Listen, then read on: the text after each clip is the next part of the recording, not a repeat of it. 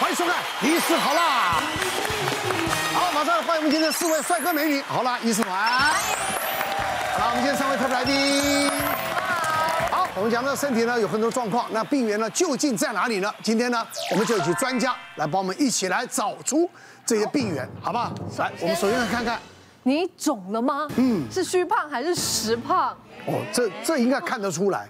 有的看不出来，应该不会吧？以我们这种啊身经百战的人，很 明显的，很明显，你这不准，你也不用那么诚实，我就看得出来了。哎，我女儿算去年怀孕，一路过来我们也看着啊，真的是，我们我们我们也生了三胎啊，哦也是哈，对，然后我就非常的肿，然后因为像我，比如说我我有个照片，就是我大概就是三个月前的时候，腿都还是蛮细的，嗯，然后后来之后我大概第五个月要进入第六个月的时候，大概进入快。要后期的时候，我就开始肿了，然后我的脚就开始，譬如说鞋子穿不下去。对，而且你可以看到，我看，我可以看我的那个脚上面，看我今天是穿那个人字拖啊，T 字型的凉鞋啊，然后我就会发现说，半个月的时间，我就胖了大概有两公斤至三公斤多，而且我是量体重的时候，譬如说我今天的那个体重跟昨天是可以差一公斤的。哦，对，然后后来我去看医生的时候，医生说哦，就是水肿的问题，他说就叫我多抬脚，然后喝喝。红豆水这样子，嗯，孕妇的这种水肿是蛮常见的了。那原因的话，是因为子宫变大了之后，会压迫到下肢的静脉，那静脉回流受阻了，受阻了之后，就会慢慢的肿起来这样子。是是。是要比较小心的是，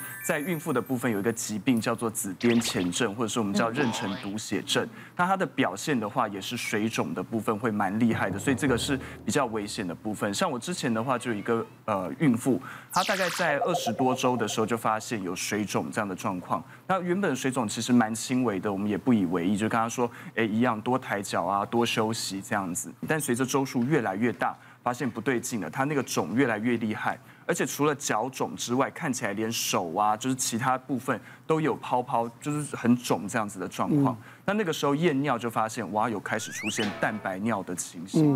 那我们知道蛋白尿的话，通常是在肾脏有出状况的时候才会出现蛋白尿。是。那我们在诊间帮他量血压。哇，高到一百五十几。其实，在孕妇的部分的话，正常的血压会比一般的人要低一些。要低孕妇对孕妇会稍微低一些。所以，我们孕妇的高血压的话，大概定在超过一百四，呃，收缩压超过一百四，就是有点状况这样子。嗯。那它高到一百五十几，又有蛋白尿，我们就说你看起来是有这个紫癜前症的情形，所以就必须持续的监控血压跟这个蛋白尿的部分。那监控到大概三十多周的时候不行，整个血压的话，我们一测量高到一百八十几，那这样子的状况是口服药物都压不下来的情形，我们就跟他讲说，你必须要住院，住院控制血压才行。我们一旦血压太高的时候，在子癫前症的妈妈会有中风的风险。那另外的话，因为血流供应给宝宝的不足哈，因为我们营养的部分都借由这些蛋白尿流失了，营养供应给宝宝不足的时候，宝宝会越长越小。嗯，对。那越长越小，其实宝宝有胎死腹中的这样的风险，所以就跟他讲说，这种子癫前症到严重的时候，有可能必须要提前生产。那一直撑撑撑，他大概从三十周左右住院，住到三十四周的时候真的不行哦，那个太肿了。那宝宝大概连续两周都完全没有长大，我们就跟他讲说不行，这个撑不下去，我们必须要剖腹生产哦，所以就只好在三十四周的时候提前剖腹生产。那还好，生出来之后宝宝是安全的哦，住进保温箱，但是整个呃活力这些都还不错。那生完之后，妈妈的血压就获得控制了，这样子。所以目前在子痫前症的治疗方式，如果是比较严重的话，大概就只能生产哈，把宝宝生出来，把胎盘生出来，子痫前症的部分才会改善。就改善，但是基本上那周数不够就早产了。对，所以我们必须评估说，它到底在母体内比较安全，还是出来比较安全。如果在母体很危险的状况，那没办法，还是得生。虽然知道早产。那除了产科的问题之外的话，其实妇科也会造成一些水肿的状况。那我之前有碰到一个蛮夸张的个案，他是大概六十岁左右的一个妇人，那他的话就是大概在半年左右发现开始有水肿的状况，脚会莫名其妙的肿起来。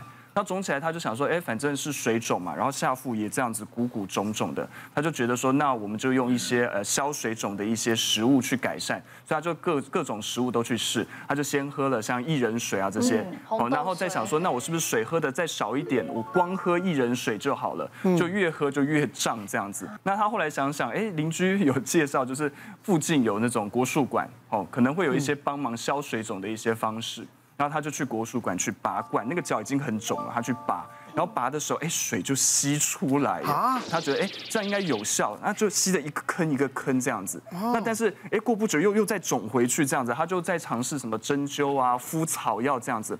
那敷草药的时候，那个皮肤哇都渗出水来，他觉得有效有效。可是他女儿在旁边看就不对，就自己在查一些资料，他就发现说有一些妇科疾病的部分会造成这样子水肿。他说你去看一下妇科，好，所以就把妈妈硬拉过来，硬拉过来，我发现那个脚哈小腿肿得跟大腿一样，整个皮都红到有点烂掉，应该是他敷草药的关系，皮肤都烂掉了。那一看就知道不对劲，放那个超音波探头一放在肚子。肚子里面一个二十几公分的肉瘤，肉瘤，所以对这个肉瘤整个把也是像子宫这样子怀孕的状况下，把整个下腔静脉都压迫，所以整个肿起来，不止压迫到下腔静脉，还压迫到输尿管，他两边的肾脏都有水肿的状况。嗯，所以后来的话就跟他讲说，这个必须要紧急开刀处理。后来的话，先帮他在肾脏的部分先扎了两根管子，把水肾的部分引流出来。对，那后来就开腹把这个整个瘤给它切掉。嗯，切掉的隔天，隔天脚就不肿了，非常的快。那对对，后来的话还好，这个瘤是良性的，竟然是一个良性的子宫肌瘤。但他的脚，你看隔天，你说他一开始来的时候是长这样？没有，这个是已经好了哦。哦，这张照片是他好了，所以原本小腿肿的跟大腿一样，这是开刀后的隔天我们去拍，整个消下去，你可以看到那个皮肤。都出现皱褶，哦，因为水肿的部分改善之后就变皱的。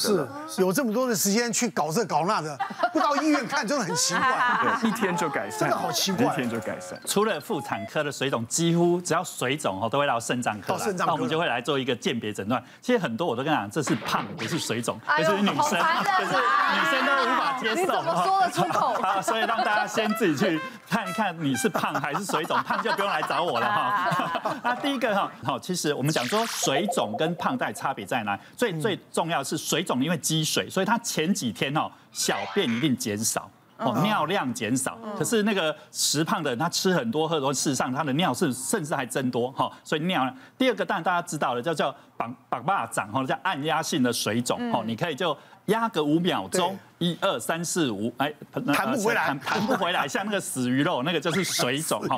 啊，但是如果说是那种都是脂肪的，哎，弹性非常好，按下去马上弹回来哈。啊，那个就是。那当然那个呃，我们讲说水肿的人哈，因为循环不好，所以他四肢常常冰冷，而且他代谢很差，所以他大家都是觉得冷。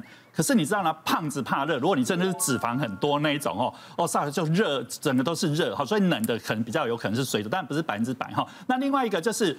呃，其实你要是哈，大家女生都，女生其实每两个就有一个会水肿哈，啊，你知道到只要把脚抬高，哎，你的腿围就很明显的下降，或者说热敷按摩啊。啊，这个就是水嘛，哈，啊脂肪不会不见哈，所以你如果抬高了，哎，奇怪，我腿怎么还是很粗哦？不好意思，你真的是变胖了哈。我每次说变胖，他们都不不想 接受这个事实哈。水肿，我们现在分那个叫生理性的水肿跟病理性的水肿。其实大部分的女生哈都是生理性的水肿哈，所以生理性水肿就是体质性的，它是体质因素哈，不不是你生病了，你只要前一天去吃火锅啊，吃比较咸啊，或吃比较甜的东西，哇，隔天就整个就肿起来。不过这个慢慢慢慢会排掉，或者说。是什么红豆水、薏仁水啊？那个大概钾离子多一点的也会排掉，这个大致没问题。可是我们怎么知道你会不会是病理性的水肿？是生病了哈。对，病理性我们大致要先把四个排除掉，我们才说你是生理性水肿哈。比如说我们的心脏病、我们的肾脏病，还有我们的肝脏，就是到肝硬化的程度，或我们的甲状腺低下，这几个都会造成我们讲病理性的水肿。其实水肿可轻可严重了，其实大部分女生的水肿大致都没事了哈。但是我那看一个年轻的女生，也是三十来岁哦。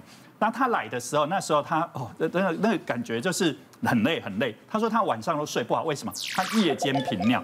他知道只要你下肢水肿哈，晚上睡觉的时候脚不是抬高吗？嗯，然后水就会回到你的上半身。好，我们身体怎么知道你的水有没有过多？我们心脏有一个浮球，还有我们的大脑有一个浮球，就告诉你水过多了就要一直上厕所哈。我本来我说我要按压它嘛哈，根本不用按压。我们讲说刚开始很很轻微的水往低处流嘛，刚开始一定在脚踝下面，可是它已经累积到小腿、大腿了，已经到膝盖上，那是很严重。那一只腿大概可以流，我估大概两三千 CC 的水，所以两只加起来大概有大概五六千 CC 的水在身上。那我就问他，你是不是最近小便变少啊？是不是变胖啊？他说没错，重了大概五六公斤，哈，一千 CC 的水等于一公斤嘛。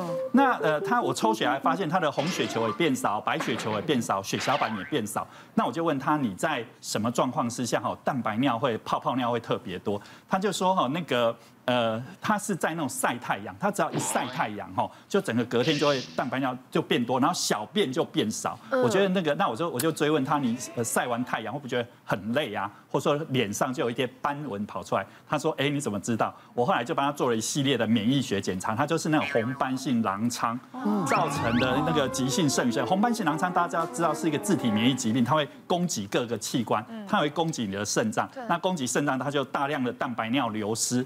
那蛋白尿流失很大量，它已经流失到一天超过三点五公克，那已经到肾病症候群。那那种你你想想，营养我们的蛋白质一直流失，一直流失，就会造成血中的那蛋白质很低，叫白蛋白偏低。白蛋白是一个把水哈吸到我们的血管里面去的东西。你白蛋白很低的时候，水就一直流到周边组织，哦啊，就造成那种水肿。那这一类只要我后来是开了一些类固醇，还有一些免疫制剂去治疗它的红斑性狼疮。治疗红斑性狼疮完之后，它的那个蛋白尿整个就缩下来。脚就开始缩下来，肾功能就开始慢慢慢恢复。好，所以任何的女生会觉得啊，我只是水肿哈，一定还要请肾脏科医师来做一些鉴别诊断哈。有一些其实第一天来水肿来看我，当天我就帮他排洗肾了。